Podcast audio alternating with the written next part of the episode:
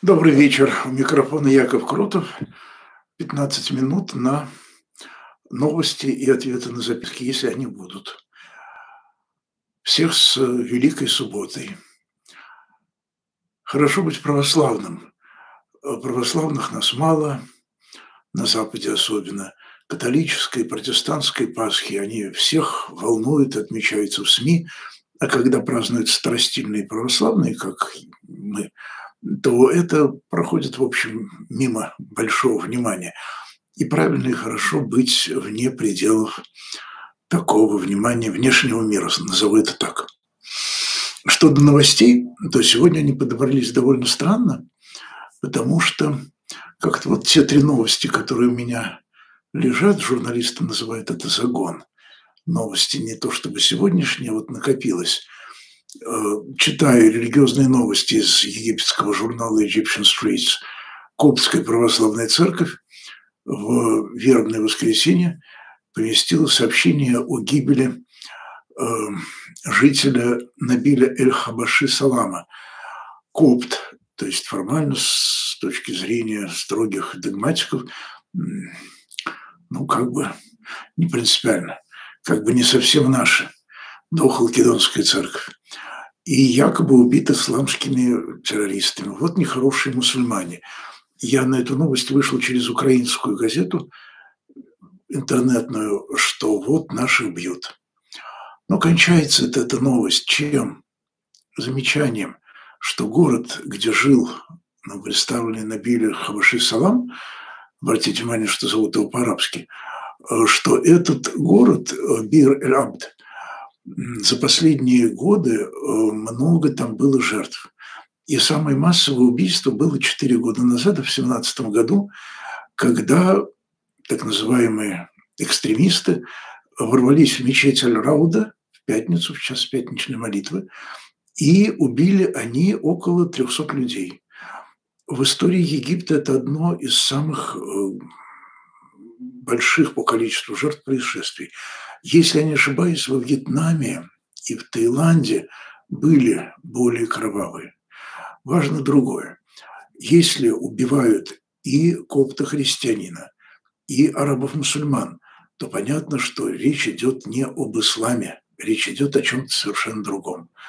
А цитируя Куджаву, скажу, пуля дырочку найдет. Если человеку, людям хочется убить, они подыщут себе оправдание. Заповедь «не убей» не входит в детали, не говорит «не убей нациста, не убей мусульманина, не убей христианина, не убей из ревности, не убей из зависти». Она вообще говорит «не убей». И поэтому исток этой заповеди в евангельских словах «не считай никого пустым человеком». Пустого человека нужно убить. Не люди, подонка нужно убить, но таких нет.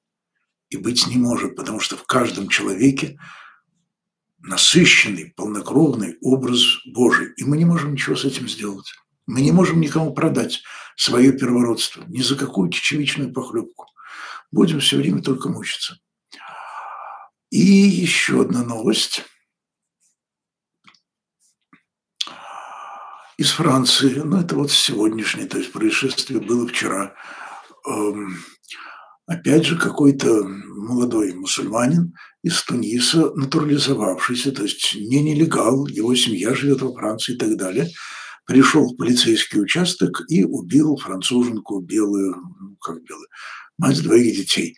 И было ясно, что он э, достаточно безразличен к тому, кто будет жертвой. Ему важно убить. Ну, как и самый известный европейский убийца, современный Брейвик, э, убил там несколько сотен ведь человек – ему тоже было безразлично, он просто ликвидировал либеральную заразу. И я смотрю на торжественную церемонию, министр внутренних дел прощается. Был такой старый фильм, наверное, его уже не помнят. Высокий блондин в черном ботинке, чудесный, с Пьером Ришаром. И там пародировались всевозможные штампы французского боевика, в том числе похороны вымышленного агента. Даже был переодетый кюре изображен высокопарные, фальшивые до нельзя речи. Так и здесь министр внутренних дел Франции, кровожадные, экстремисты. А потом выясняется, что у человека были проблемы с психическим здоровьем, И отец его это знал, и мать его это знали. На учет не вставал. Вы понимаете, всех на учет не поставишь. Да, у него в сотовом нашли материалы, как пишет, экстремистского содержания. Послушайте, ну, мусульманин читает. Как он отличит экстремистское от неэкстремистское?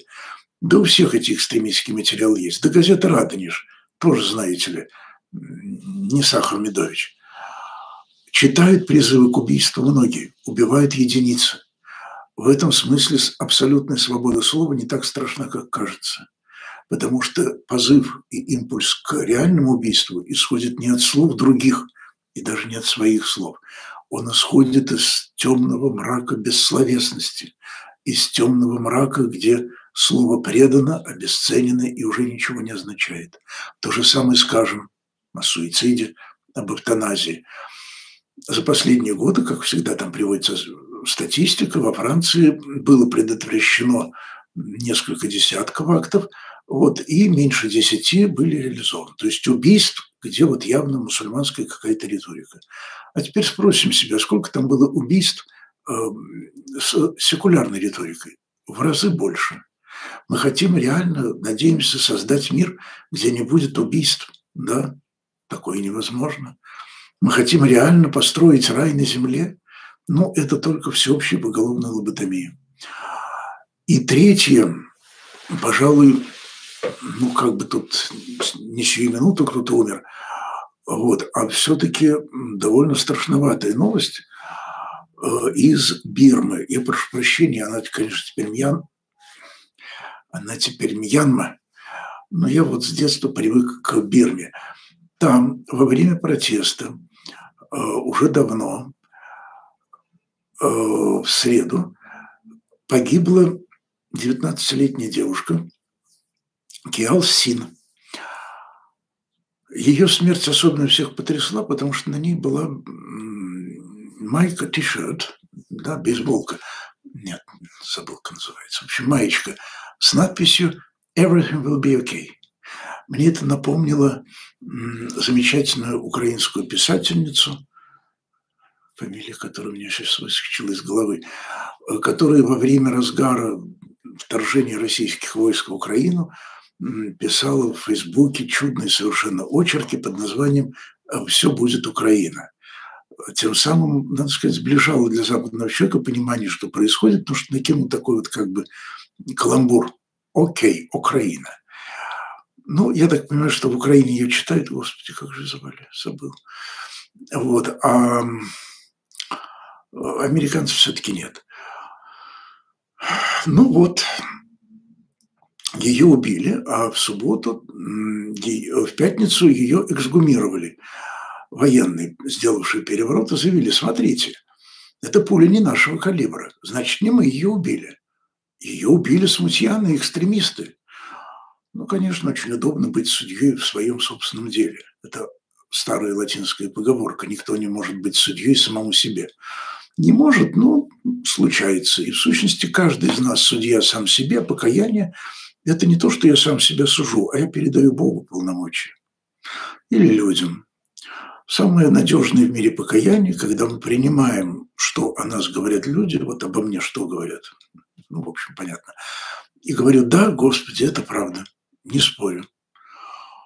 Тролль злобный, претензий больше, чем реальных знаний, многих людей обидел, мало что сделал законченного. Господи, прости, помилуй меня грешного. Но вот эта вот пародия на воскрешение, когда человека достают из могилы, конечно, это унизительно и это ужасно. Так, э, поделитесь своим мнением об Алексее Анатольевиче Навальном. Это моя тема, напрасно вы пишете, что тема не ваша. Как же не моя? Я у него брал интервью, между прочим. Я не брал у него интервью. В 2006 году его привели ко мне на программу. Он тогда был никем, он был технический сотрудник в партии «Яблоко». Я отчаянно искал христианина и демократа, и, надо сказать, не нашел. И до сих пор с этим большие проблемы.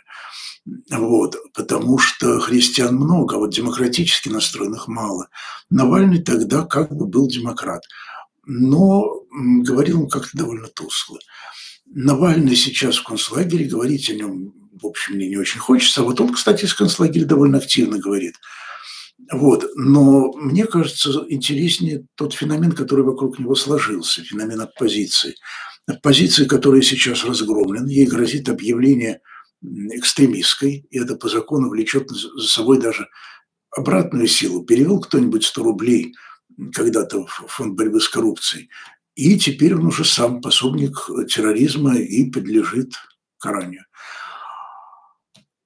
Я не думаю, что таких реально рискующих людей много, а ловушка в том, что людей много лет убеждали, что мы победим, нам ничего не грозит, мы все делаем по закону.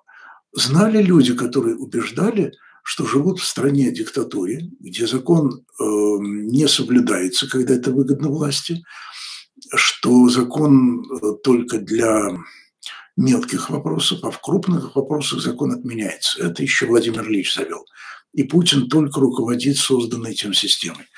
Не знаю. Я не знаю, насколько искренне были эти кричалки и бродилки. Э, убеждаю, что мы в рамках закона, мы просто гуляющие, нам никто ничего не... В общем, лейтмотив мне подписали, что у Путина кишка тонка. Оказалось, не тонка. Я думаю, что в любом случае надо извлечь урок когда мы беремся за какое-то дело, надо заранее просчитывать варианты. И в нашем случае, в случае России, мы должны понимать, насколько безнадежна ситуация. В Венесуэле, в Египте, в Сирии протесты самых разных оттенков ни к чему не привели. В Сирии они привели к гибели сотен тысяч людей, в том числе при помощи России. В Венесуэле Гуайдо оказался все-таки на периферии, и, насколько я понимаю, Америка тоже Навальным поставила крест. Человек сел, все. О нем нельзя уже говорить как об успешном лидере. Сел. Сколько лет он гордился тем, что все сидят или высланы, а он на свободе. Молодец. Ну вот теперь коня на скаку остановит. Жалко его ужасно. И жалко тех, кто сейчас будет под штрафами, кого-то посадят и так далее. Многие эмигрируют, многие уже эмигрировали. Для меня это по второму кругу, или даже по третьему, потому что впервые я все это видел в 70-е годы. Ну, что я могу сказать? Будем продолжать э, пить за успех нашего безнадежного дела. Был такой тост у интеллигенции московской в 70-е годы. Наше дело безнадежное, потому что мы не знаем будущего. По всем выкладкам из прошлого – Эм, ну, не бывало еще, чтобы тоталитарный режим свергали. Единственное исключение – это Гитлер. Эм, Все остальное, внешнее воздействие ни к чему не приводит. Но Гитлера свергли только потому, что он не успел создать атомную бомбу. Будучи антисемитом, он здесь дал слабину. Не надо было евреев разгонять. Так бы у него была атомная бомба, и до сих пор был бы тогда Великий Третий Рейх, потому что против атомной бомбы не попрешь. Мы не знаем будущего. Мы не знаем, как в этой ситуации быть с тиранией в Китае, с тиранией в России, с тиранией в Венесуэле.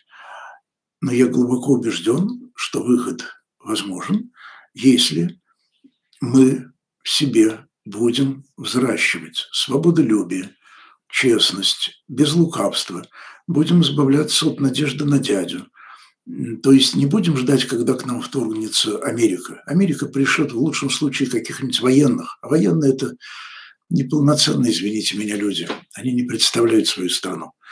Давайте сейчас каждый стараться эмигрировать в США и жить как американец, то есть никому не разрешать решать за себя. Если мы работаем в таких условиях, ну, как офисный планктон, ну, в общем, маскироваться и конспироваться, и конспирироваться. А что делать? Вот в любом случае вести себя прилично. Умеренно прилично, чтобы нас не расшифровали, не раскрыли, не посадили. Короче, мы все понимаем, о чем речь. Тоталитаризм складывается из миллионов ручейков, халтуры, зависти, э, стремление урвать кусок у другого, тут приврать, тут сблудить. Вот истоки тоталитаризма, а вовсе не какие-то золотые ёршики. Вам не нравится BBC. Они плохо написали про Богу Кузю.